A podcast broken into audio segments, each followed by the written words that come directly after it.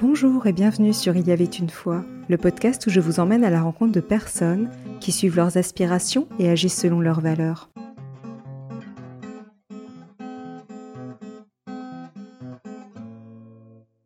Bonjour chère auditrice, chers auditeurs. J'ai le plaisir d'accueillir Alban Bourdi, écrivain, président fondateur de l'association Surdoué Sens et conférencier. Dans l'épisode 2 de la saison 2, Alban nous avait parlé de la manière dont sa sensibilité lui avait permis d'exprimer pleinement sa singularité. Si vous n'avez pas eu l'occasion d'écouter cet épisode, vous pouvez le retrouver parmi les épisodes précédents de la saison 2. Dans cet épisode, Alban va nous montrer la manière dont il s'est construit une vie sur mesure. Bonjour Alban et je suis ravie de te retrouver pour ce nouvel épisode. Bonjour Sophie, bonjour à toutes et à tous. Pour commencer, quelles sont les valeurs qui t'animent profondément? Je dirais vraiment toujours le, la, la justesse, c'est-à-dire vraiment de sentir le, parce que ça, peut être différent selon les situations. C'est pour ça que c'est une valeur qui fait appel à quelque chose qu'on ne maîtrise pas, on va dire du tout, qu'on n'identifie même pas forcément, parce que ça peut être différent selon les, selon les, situations, selon les, jours et les, contextes. C'est pour ça que j'aime bien vraiment m'appuyer sur cette valeur-là, parce que je sais que je ne peux pas la, maîtriser intellectuellement. Donc, c'est quelque chose que qui va faire vraiment appel qu'au ressenti, qui peut avoir plusieurs natures en fonction de la, de la situation, mais qui reste une espèce d'exigence, c'est-à-dire, j'aime pas le mot exigence, il peut être un petit peu trop violent, une espèce d'alignement quoi qu'on recherche en cherchant la justesse un peu dans tout ce que je fais. Il y a ce côté accueillir ce qui est, sentir vraiment comment on sent, comment on sent ce qui est autour de nous, comment on sent le moment, comment on sent l'atmosphère ou tout ça. Donc, euh, il y a une espèce de voilà faire l'harmonie un peu dans tout ça et puis se sentir euh, c'est-à-dire avant, si on pense à dire quelque chose ou à faire quelque chose, avant sentir si c'est juste. Donc je pense que là, c'est une espèce un peu de valeur universelle qui conjugue beaucoup de choses, mais dans une entité euh, qui n'est pas maîtrisable ou rationalisable. Donc c'est ce côté-là que j'aime beaucoup. Donc c'est pour ça que c'est plutôt la valeur clé. Et après, sinon, bah oui, bah, l'authenticité, mais ça se ramène un petit peu à la justesse, mais plus euh, parce que si c'est juste, forcément, c'est authentique, mais oui, un petit peu de dimension. L'authenticité, je la vois plus par rapport à moi-même et puis la, justesse un peu par rapport à, à l'extérieur. Mais ça se ramène un peu à là, c'est-à-dire vraiment euh, toujours euh, euh, sentir, bah, être dans, dans, son ressenti, dans la vérité du moment et dans sa propre vérité. Et puis, qu'est-ce qu'on pourrait dire d'autre comme valeur? Il y en a sans doute d'autres, mais je ne mets pas toujours forcément des mots. Je n'aime pas toujours forcément mettre des mots, mais c'est vrai que pourrait dire de, partage. Hein. Ce que j'aime bien, c'est pouvoir vraiment rencontrer la personne dans sa vérité, dans, sa propre authenticité, dans sa singularité, et non pas dans son moi social ou dans, dans un contexte ou tout ça. Donc, euh, mais, mais là, le partage, enfin bon, il peut être possible, on ne maîtrise pas spécialement, donc ça peut être qu'une ouverture au partage, je pourrais dire, enfin, si c'est dans la vie de tous les jours, mais enfin, essayer de susciter le partage et de, de, de permettre, de réunir les conditions du, du partage dans la justesse et puis le, côté euh, résolument positif euh, voilà, de, tout ça, enfin, euh, être dans une démarche toujours positive. Mais bon, à la fois, si c'est juste, je pense que c'est forcément un peu positif de toute façon. Mais c'est vrai toujours aussi quand même aller, aller chercher enfin, ce, cet élan, toujours ce truc de ne pas subir et de, créer, de proposer et puis de doser, de rester toujours dans, dans quelque chose de positif. Moi, par exemple, dans mon parcours, euh, je subissais quand j'étais jeune la vie, j'ai l'impression de la subir partout, je subissais tout. Et il y avait juste quand je prenais une feuille et un stylo, c'est pour ça que je prenais souvent une feuille et un stylo, où là, j'avais l'impression de ne pas subir du tout, parce qu'au contraire, j'étais plus en récepteur passif qui se faisait submerger et agresser, on va dire, par différentes choses. Je restituais, j'étais en émetteur, et, donc là, j'ai l'impression que tous les éléments, je pouvais les, les remodeler, les redessiner, les, les renluminer. Je ne sais pas trop si c'est français ça, mais c'est ce, ce, truc maintenant que j'arrive à faire autrement que dans l'écriture, donc je trouve ça formidable. Mais c'est un peu ça, c'est ce, ce, chercher toujours à, à, ne pas subir, mais à, à, renvoyer du positif, peu importe même ce qu'on peut recevoir ou ressentir de l'extérieur, mais rester dans cette, dans cette justesse et dans ce, cet élan positif et bienveillant. Et t'est-il déjà arrivé d'agir en contradiction avec ces valeurs? Bah, Par le passé, beaucoup, parce que dans la justesse, ça c'est vraiment récent. C'est vraiment suite à, à un moment, à un point de bascule où, conforté par, euh, par la connaissance de différents ouvrages et différents langages qui se tenaient, j'ai j'ai réussi à accepter, on va dire, mes, singularités avec lesquelles j'étais en, guerre. Et puis, mais avant ça, j'étais vraiment pas dans la justesse, puisque au contraire, j'essayais toujours de m'adapter un peu aux, personnes. Et puis, puis même, je cherchais le, le truc qui fasse plaisir ou tout ça. Donc, j'étais vraiment pas dans la justesse. Puis, j'avais pas assez de respect pour moi ou de confiance en moi pour vraiment être dans la justesse parce que je n'aurais pas vu même l'intérêt. Je ne me faisais pas assez confiance pour penser que j'avais quelque chose d'intéressant à, dire. ou Il n'y avait pas assez d'accueil de moi-même, donc euh, il n'y avait pas de justesse à ce moment-là.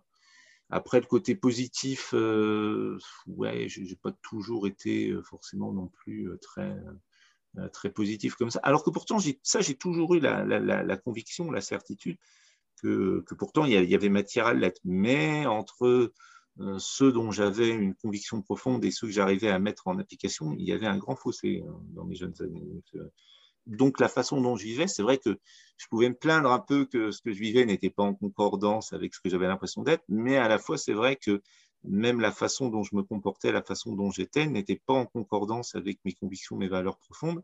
Donc il y avait là un décalage qui explique euh, le décalage euh, extérieur après dans la concordance. Il n'y avait déjà pas une concordance entre, entre mes pensées profondes et, mes, façons de me comporter, donc, euh, donc fatalement.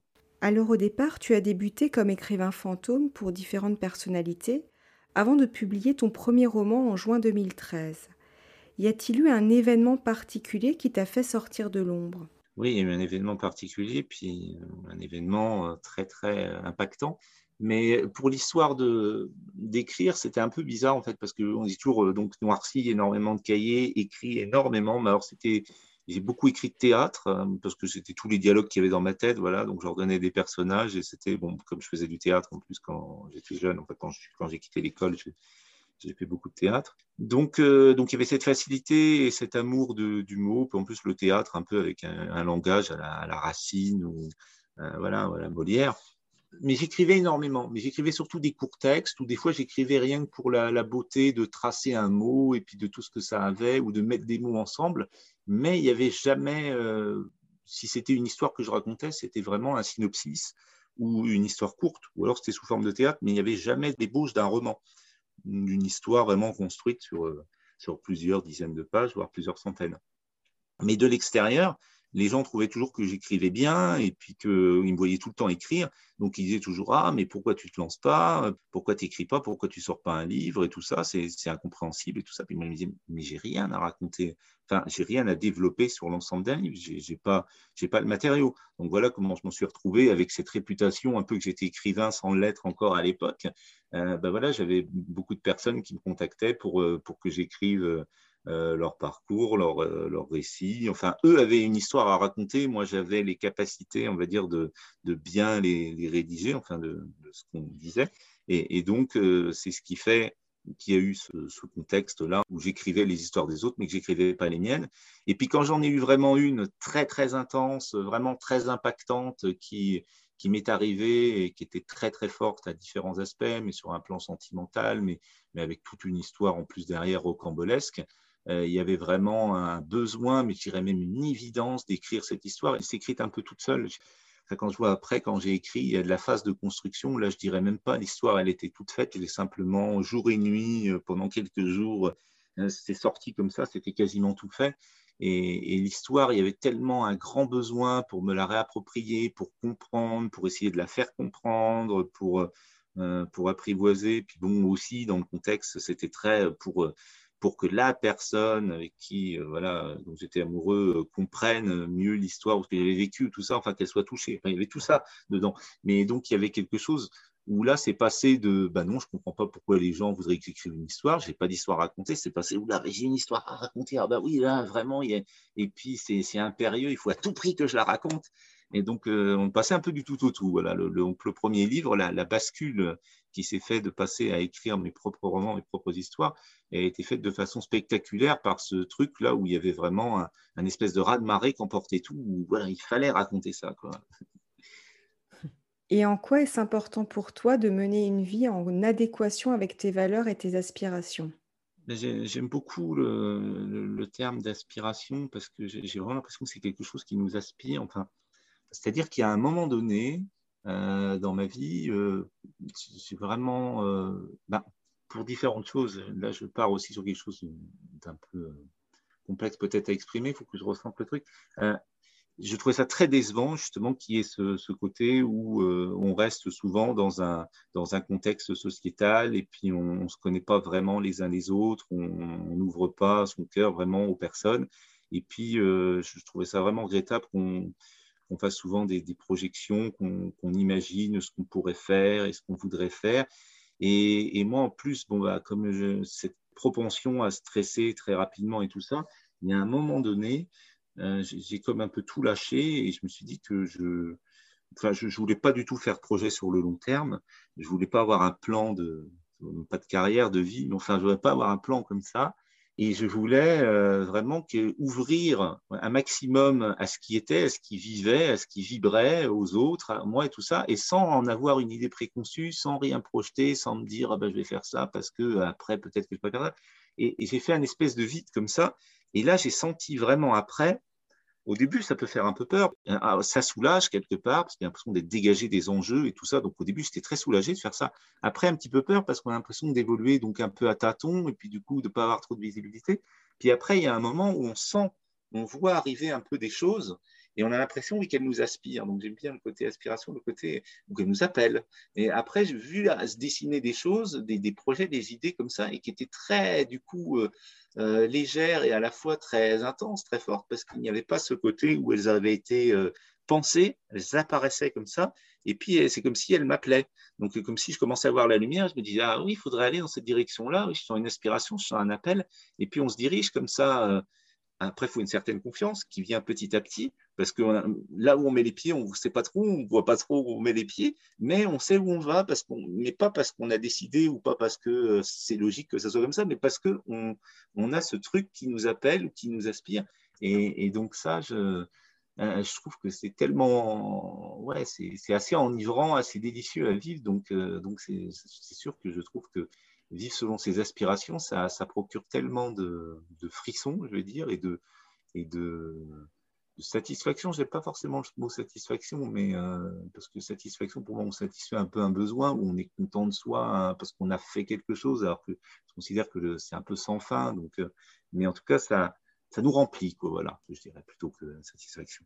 Donc oui, je trouve ça très important parce que ça permet de, vivre une vie, une autre dimension, j'ai l'impression vraiment beaucoup plus, euh, beaucoup plus intense, beaucoup plus nourrissante, beaucoup plus vraie, avec des interactions beaucoup plus fortes et, qui, nous, qui nous comble, quoi, vraiment, alors avec une espèce de, de, grand espace de, liberté.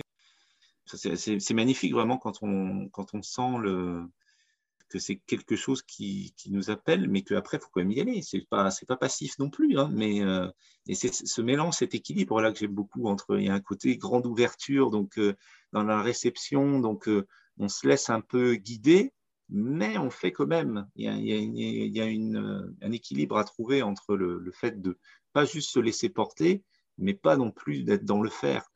J'ai réussi à toucher ce truc-là et donc je trouve ça vraiment très plaisant et c'est sûr que donc c'est très important pour moi. On a l'impression d'être vraiment toujours, quand on est dans cette démarche-là, toujours être au bon endroit, au bon moment. Donc, c'est euh, surtout quand on a vécu comme moi les 30 premières années où j'avais plutôt l'impression d'être toujours au mauvais endroit, au mauvais moment. C'est assez spectaculaire. Mais ça, ça me parle beaucoup, euh, cette image que tu as quelque chose qui t'appelle en fait parce que c'est un peu l'historique de mon podcast. C'est quelque chose qui est né d'un élan du cœur. J'ai une aspiration sur l'instant. J'ai contacté Saverio Tomasella et en fait, après, il m'a dit oui. Et là, je me suis dit, ah, oui, d'accord. Et après, bah, j'ai dû tout construire derrière parce que j'avais absolument aucune idée du projet. Et c'est pour ça que je construis au fur et à mesure. Donc, ça me parle énormément et ça m'a permis de rencontrer des gens vraiment fabuleux. Mais j'aurais jamais pensé au départ, quoi. Enfin, c'est juste né comme ça j'ai une sorte d'élan d'appel, d'aspiration du moment et je me suis dit tiens et puis comme tu dis après ben après faut faut y aller aussi c'est pas tout et trouver ce juste équilibre euh, entre bah, tes aspirations et, et le faire quoi. Enfin il y a une espèce de d'équilibre à trouver complètement. Donc euh, je, je, comprends ce que tu dis. Ça me ça fait écho en tout cas à ce projet là et t'arrive-t-il d'avoir des doutes sur la manière de mener à bien tes projets et comment fais-tu pour les dépasser? Il y a vraiment deux, il y a vraiment deux surfaces. Il y a un peu, c'est toujours un peu le côté roseau et chêne, je trouve, euh, en plus des personnes hautement sensibles, c'est que euh, en surface, on, va dire dans la vie de tous les jours, un peu, ce moment, ça peut être très facile de me faire douter, parce que le moindre truc, je peux me faire une remise en question très, très profonde et puis me dire ah oui, en fait, ça marche pas et tout ça. Donc, donc le doute, il peut arriver facilement. Mais après, pour qu'il soit vraiment profond ça m'arrive plus. avant, bien sûr, je pouvais douter de tout, surtout. Je pouvais. D'ailleurs, euh, j'étais une époque où j'étais tellement plus euh, ne pas heurter l'autre et puis tellement manque de confiance en moi que le doute, il était terrible. Je pouvais complètement douter de ceux dont j'étais sûr, dont ceux que j'avais vus. Je pouvais dire si vraiment il y avait une personne à côté de moi, alors s'il y en avait deux, encore pire, mais qui me disait non, en fait, il n'y a pas eu ça, il y a eu ça. Je disais ah bon, bah oui. Et puis voilà, c'était même pas vraiment que pour leur faire plaisir, c'était vraiment que je me remettais complètement en question jusque-là, quoi. Un truc qui pour moi était évident, que je savais que j'avais vu, mais on, pouvait me faire, on pouvait me faire réécrire l'histoire absolument comme on voulait. D'ailleurs, il y a certaines personnes qui ne se sont pas gênées pour euh, abuser un peu de ce trait-là, parce que je pouvais vraiment douter et puis euh, réécrire l'histoire en fonction de ce que les gens euh, attendaient ou qui arrangeaient les, personnes. Donc le doute, c'était vraiment quelque chose de très fort. Mais maintenant, le doute, il ne touchera pas trop quelque chose de profond parce que je ne suis pas forcément sûr du, moyen ou de la forme, mais je suis sûr de l'intention et de l'essence. Le doute n'ira pas jusque-là. On peut me faire avoir des doutes sur ce que je fais dans, la forme, mais pas dans le fond. Donc ça reste un peu un doute un peu superficiel qui peut faire ployer, mais donc qui n'entamera pas la base. Et ce que je dirais aussi euh, sur euh, le doute comme ça, c'est que euh, souvent la, façon dont, dont, je passe outre comme ça les doutes, c'est d'avancer à l'étape suivante, c'est-à-dire de continuer à être dans l'action, c'est-à-dire plutôt que de, bah, de dire ah oui non j'aurais pas dû faire ça j'ai horreur de ça en plus parce que je trouve que ça c'est un, cercle vicieux euh, qui ne sert à rien de se dire ah bah oui non j'aurais pas dû j'aurais dû autre chose j'aurais dit ça sert à rien donc, quand je suis dans une humeur à faire comme ça, je me dis, bon, ben, on va faire quelque chose de nouveau, on va passer à l'étape suivante, et puis là, on va un peu faire les choses différemment en fonction de, ce doute qu'il y a, ou peut-être effectivement, on va aller mieux faire les choses comme ça. Donc, faire une suite qui prend en compte cette remise en question plutôt que de, plutôt que de, de mettre en doute ce qu'on a déjà fait. Et puis voilà, et puis dire bah, comme ça, on aura fait un peu de choses, et puis ça peut toucher différentes sensibilités, et puis voilà, on, ajuste.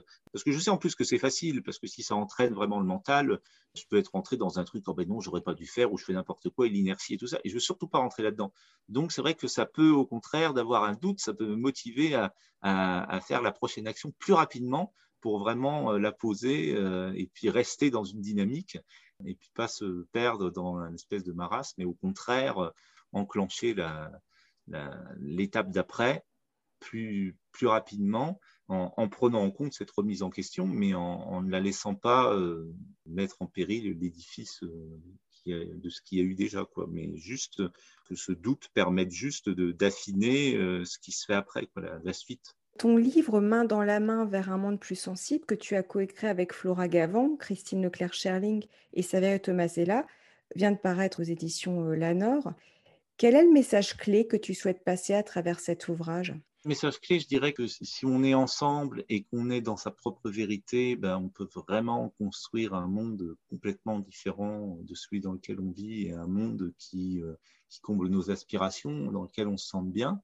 Donc, je pourrais dire que c'est ça le message clé, mais il y, a, sans doute quelque chose d'un peu plus global. Ce livre, en fait, c'est l'aboutissement de, tous les livres que j'ai écrits avant parce que j'ai réussi vraiment à, avoir la, base solide, parce que justement, ma vie est devenue concordante, parce que j'ai rencontré les bonnes personnes et que c'est mes trois co-auteurs là, de ce livre-là. C'est absolument formidable ce qu'ils ont pu m'apporter. Donc, je me suis senti un peu porté par eux et soutenu. Et donc, on, on s'est porté et soutenu mutuellement. Donc, euh, j'arrive à aller plus loin dans quelque chose que j'ai toujours voulu communiquer, mais que, comme je disais tout à l'heure, qui n'était pas possible vraiment à communiquer puisque euh, j'avais pas l'expérience dans ma vie vraiment qui, confortait ou, qui était concordante avec ce que je sentais, ce qui m'animait, ce que je sentais qu'il fallait transmettre. Donc là, il y a eu toutes les conditions vraiment d'être avec eux trois et puis d'être à ce moment-là de ma vie et puis avoir déjà écrit tout ce que j'ai écrit avant. Il y avait toutes les conditions pour arriver vraiment à l'aboutissement de tout ce que j'ai écrit. Puis à la fois, je dis c'est l'aboutissement, mais à la fois aussi c'est la, c'est comme la dernière pierre d'aboutissement d'une construction de tout ce que j'écris maintenant. Et à la fois, c'est aussi la première pierre de tout ce que je sens maintenant qui est possible de, d'écrire, de construire, de transmettre. Donc c'est un peu cette chose charnière qui permet de, de, boucler une boucle et à la fois d'en enclencher une peut-être encore plus grande, encore plus vaste. Je pourrais dire le, le message clé, c'est un peu euh, ayez confiance en vous, ayez confiance en vos ressentis. Tout est toujours possible. Euh, on peut, euh, tant qu'on a, dire, tant qu'on a la vie, tant qu'on a en soi ce, truc, on, peut, on peut y croire. Et, si on, et puis, je pourrais dire en un seul mot aussi, le message clé, c'est l'amour, hein. l'amour de soi, l'amour de l'autre, l'amour de, la vie, l'amour du monde. Enfin, un rapport vraiment euh, dans la notion amour euh, par rapport au monde, par rapport à son existence, par rapport à soi et par rapport au monde. Et je pense que quand on arrive vraiment à, connecter ça et puis après à l'intégrer et à le diffuser, tout se met en place assez, assez facilement. Donc, donc c'est ça un peu le message du livre, mais c'est vraiment de dire main dans la main, ensemble, dans l'accueil, dans l'amour dans et dans la confiance. Et puis c'est vraiment une, une, incitation, oui, à, se faire confiance et puis à, là j'ai déjà dit tout à l'heure, faire confiance à ses ressentis, mais faire confiance à la, à la force qu'on a en soi, que même si on la, on la sent pas, elle est présente et que et qu'on peut la faire émerger et que tout, euh, tout ce qui nous semble limitant ou négatif, enfin tout ce qui peut nous apparaître comme ça, en fait, c'est une certaine surface des choses, c'est quelque chose dans lequel on peut être englué et tout ça, mais que en se connectant à quelque chose de plus profond, de plus vrai, en menant une existence plus, euh, plus vraie et qui ose, il y a un côté aussi un peu euh, essayer de, de réveiller, on va dire, un peu les, consciences, les personnes, la sensibilité. Saverio, il parle de révolution sensible. Et main dans la main vers un monde plus sensible, on peut y voir vraiment un peu une manifeste d'une révolution sensible comme ça. Et c'est un peu exhorter les gens à, oser, à se faire confiance, à ne pas subir, à pas prendre comme une facilité. Et puis, comme euh, ben, un chapitre que j'ai fait qui est inspiré par Flora, parce que c'est Flora qui avait d'abord euh, dit cette notion de, de s'endoucir, endoucissons-nous et dire non, c'est-à-dire aller même au contraire de ce qu'on peut nous dire. On peut nous dire hein, il faut s'endurcir, la vie c'est dur et tout ça. Et non, au contraire, moi je dirais tout le contraire. Il faut aller dans la démarche inverse. Il faut s'endoucir et la vie c'est pas dur. La vie euh, c'est euh, la vie c'est qu'une étincelle, quelque chose de positif. C'est quelque chose qui est vraiment euh, basé sur sur une certaine magie et la vie n'est pas dure en soi et, et, se reconnecter à ça, une certaine légèreté, un, une certaine euh, voilà un, côté un peu euh, un peu ludique euh, dans la vie. Enfin vraiment une légèreté. J'aime bien le mot light en anglais parce qu'il fait à la fois léger et puis lumière. Donc je trouve que c'est vraiment ça. C'est vraiment la, légèreté lumineuse et, qu'on peut trouver au fond de soi et, et, on ne pas se résigner. Voilà c'est ça aussi je pourrais dire le, le message clé du livre. C'est ne pas se résigner aux conditions extérieures puisque ça ce n'est qu'une apparence et ce qui compte c'est ce qu'il y a au fond de nous et au fond de nous si on le fait fleurir, on, va, on peut l'amener à l'extérieur, dans le monde extérieur. Le monde extérieur n'a pas à nous toucher puisque c'est de l'apparence et c'est vraiment bête de se meurtrir ou de se conditionner ou de subir quelque chose qui n'est qu'apparence, alors qu'en faisant fleurir ce qui est au fond de nous, on peut changer l'apparence. Et même si à un moment ça va sembler compliqué ou difficile tout ça, ça ne peut que être comme ça puisque ce qui vient du fond de nous, conditionne forcément l'apparence. L'apparence ne va pas, euh, l'apparence ou la surface des choses, puisque l'apparence peut se le dire, elle, va forcément être impactée par ce qui est euh, au plus profond, et forcément c'est ce qui est au plus profond qui va avoir raison de, la surface. Donc la, surface peut complètement changer si on, si on a confiance en ce qu'il y a au fond de nous. Et, c'est ça. Donc c'est tout ce message-là. De... Mais vraiment, c'est amener les gens, oui, donc main dans la main, comme dit le titre, à, à se faire confiance et, à oser euh, être les, acteurs et les vecteurs d'un monde beaucoup plus euh, harmonieux, juste, sensible, heureux et, et tout ce qu'on veut que le monde soit. Et si on sent ces aspirations au fond de soi, c'est qu'on a les moyens de les, de les mettre en, en vie, enfin en, marche, donc pas se résigner ou se laisser euh, dépérir en raison de, de, la surface des choses telle qu'elle est maintenant. C'est le résultat de, bah, comme dirait un peu Saverio Tomasella, du fonctionnement euh, capitaliste, la société industrielle et tout ça peut-être qui a fait cette surface-là, mais elle n'est pas du tout immuable. La surface, c'est la résultante de, quelque chose qui s'est passé ces dernières années. Et ben, nous, maintenant, d'initier quelque chose de nouveau, et puis bientôt, la surface sera complètement différente. J'avais contacté Saverio justement pour nous parler de la révolution sensible, parce que c'est quelque chose qui m'avait interpellé dans l'un de ses livres que j'avais lu. Et je lui avais dit, j'aimerais vous interviewer pour parler de la révolution sensible parce que je trouve ça génial, quoi. Donc, c'est marrant que tu en parles, là parce qu'effectivement, c'était à la base le fruit de ma, l'origine en fait de, de, de ma prise de contact avec lui.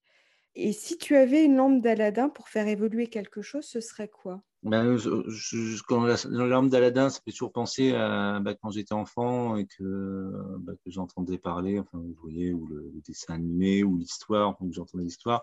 A toujours ce truc où je me disais, il faudrait trouver un vœu qui, qui, puisse se démultiplier comme ça, puis avoir donc beaucoup plus d'incidence que juste, juste le vœu, mais qui, que ça soit quelque chose qui se relaie un peu et puis qui donc qui ait une incidence globale et, euh, euh, qui soit évolutive. Quoi. Donc, je cherchais quel pourrait être ce vœu-là donc, quand j'étais enfant. Donc, ça me ramène à ça, la question sur la lampe d'Aladin, à, mes recherches d'enfant de quel vœu on pourrait faire pour que ça fasse boule de neige et puis donc le vœu entraîne toute une espèce de, réaction en chaîne avec un seul vœu, le moyen de, de, mettre à profit vraiment. Enfin, bon, il y en a trois comme des vœux. Enfin, après, faire évoluer les choses, ben, je, dirais, ça reviendrait peut-être un peu à ce que je viens de dire, c'est-à-dire évoluer les choses vers plus d'accueil, euh, de solidarité, de, de, prise de conscience, de, confiance. Euh, parce que c'est vrai que je trouve que ce qui manque beaucoup, c'est la confiance un peu. Hein, c'est un peu bien différents aspects. C'est comme l'amour, l'amour de soi, l'amour du monde, l'amour des autres. La, confiance en soi, euh, toujours celle-là qu'il faut privilégier, je pense. Hein, c'est celle-là sur laquelle il faut travailler d'abord, parce que tant qu'on n'a pas cette assise-là, autant dans l'amour, autant dans la confiance, après, c'est plutôt casse-gueule d'aller directement aux autres euh, couches. Mais donc la, confiance, quoi, la confiance en soi, la confiance en l'autre, la confiance au futur, la confiance au monde, la confiance au vivant, hein, je veux dire un peu dans son ensemble. Donc faire évoluer les choses, qu'il y ait plus de, confiance entre les, personnes, euh, je pense que ça serait une bonne chose. Après, on peut dire oui, mais comment? Enfin, je ne sais pas si après le vœu de la lampe d'Aladin, euh, si, euh, si on enfin, si n'a pas forcément l'idée de la méthode, est-ce que ça marche quand même? Ou est-ce qu'il faut dire Ou est-ce qu'il faut donner une feuille de route? Je ne sais pas, ou juste un résultat.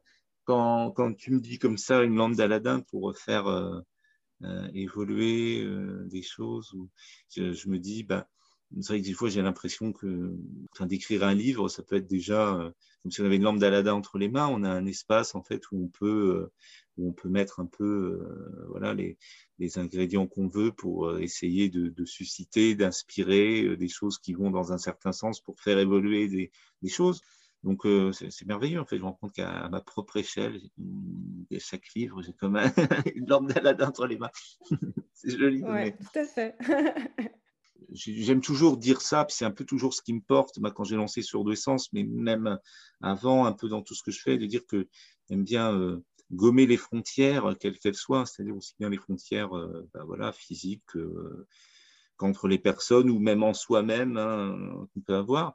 Bon, après, je dis pas que ça veut dire qu'il faut forcément tout mélanger en tout, hein, c'est pas forcément ça l'idée non plus, mais, mais faire en tout cas qu'il n'y ait pas de qu'il n'y ait pas de mur, quoi, vraiment, euh, qu'il n'y ait pas d'incompréhension, tout ça. Donc, euh, le, vœu de la lampe d'Aladin, je pense que ça serait quelque chose qui irait dans ce sens-là, qui irait dans le sens que euh, faire tomber des murs qui peuvent exister entre les personnes, ou même parfois les murs qui puissent exister chez la même personne entre, entre certaines de ses composantes, on va dire, ou certaines de ses, de ses aspirations, mais, mais, vraiment quelque chose qui pousserait là-dedans, qui pousserait à, à, faire se dissoudre des, des, barrières, quoi, des choses qui, qui, limitent. Quoi. Il y a tellement une infinité de, de, possibles et, et, tout ce qui, ce qui limite, ce qui met des carcans et tout ça, c'est vrai que ça m'a toujours heurté dans tous les domaines. Donc ce serait quelque chose peut-être qui irait dans, dans ce sens-là, de d'effacer des, d'effacer des limites, des barrières, des frontières et, faire que les, que les personnes puissent se trouver, que les, les choses puissent se rencontrer, se rejoindre, euh, qu'il y ait des alchimies qui se, qui se créent, des symbioses, et puis que, et pour surtout pour plus de compréhension, parce que faire tomber ces, ces, ces frontières, c'est pour que les gens puissent plus se, se comprendre, et se comprendre elles-mêmes, et puissent comprendre les unes les autres.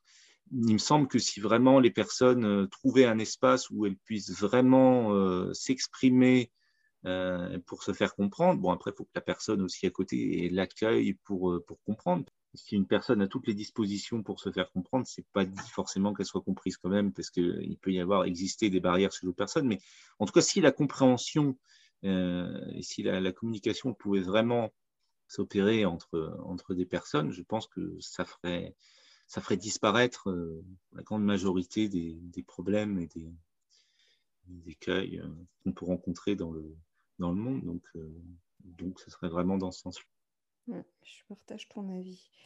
Et qu'aurais-tu envie qu'on retienne de toi? Bah, J'aimerais qu'on retienne de moi, c'est le, le, côté, euh, enfin, de moi. Je ne sais même pas si c'est de moi, vraiment, parce que mais enfin, ce que j'aimerais laisser, en tout cas, on va dire, c'est ce côté, cet élan euh, positif, ce côté euh, bah, qui est à la fois dans, l'expérience et dans la transmission. Donc, il y a un peu un double côté, mais il n'y aurait pas la transmission s'il n'y avait pas l'expérience. Mais bon, il faut qu'il y ait un peu les deux, quoi. Ça sert d'exemple, mais à la fois avec ce que je peux en avoir retiré aussi, quoi. Il y a l'expérience et ce que j'en ai retiré. Donc, de tout ça, qui est une, incitation donc à quelque chose, à un élan positif, donc de, de rencontre, d'accueil et puis de euh, une certaine euh, ouverture et une façon d'appréhender la vie euh, sans, sans la subir, sans penser qu'il y a des choses que c'est trop tard. Parce que c'est ça aussi, j'ai pas dit tout à l'heure sur le livre, qu'il n'est jamais trop tard. Ça pourrait être ça aussi le message clé du livre. Et que des, des, petites choses comme ça, mais qui forment un peu un ensemble, mais bon, il pourrait y avoir donc un peu, mais une espèce de, dynamique positive, en tout cas, qui est transmise euh, que ce soit via les mots ou via l'expérience ou via les mots euh, parlés ou les mots écrits, euh, de, de, quelque chose d'une d'une espèce d'élan de vie qui, qui, je pense, est, est assez. que j'ai réussi à connecter alors que je partais très loin, puisque j'avais vraiment l'impression d'être. J'étais tellement coupé de la vie terrestre, en plus, tellement dans, peu dans mon cerveau dans les jeunes années, et puis bon, après, pas beaucoup mieux, parce que vraiment l'impression d'être très en marge et puis donc d'être que dans le monde de l'écrit un peu.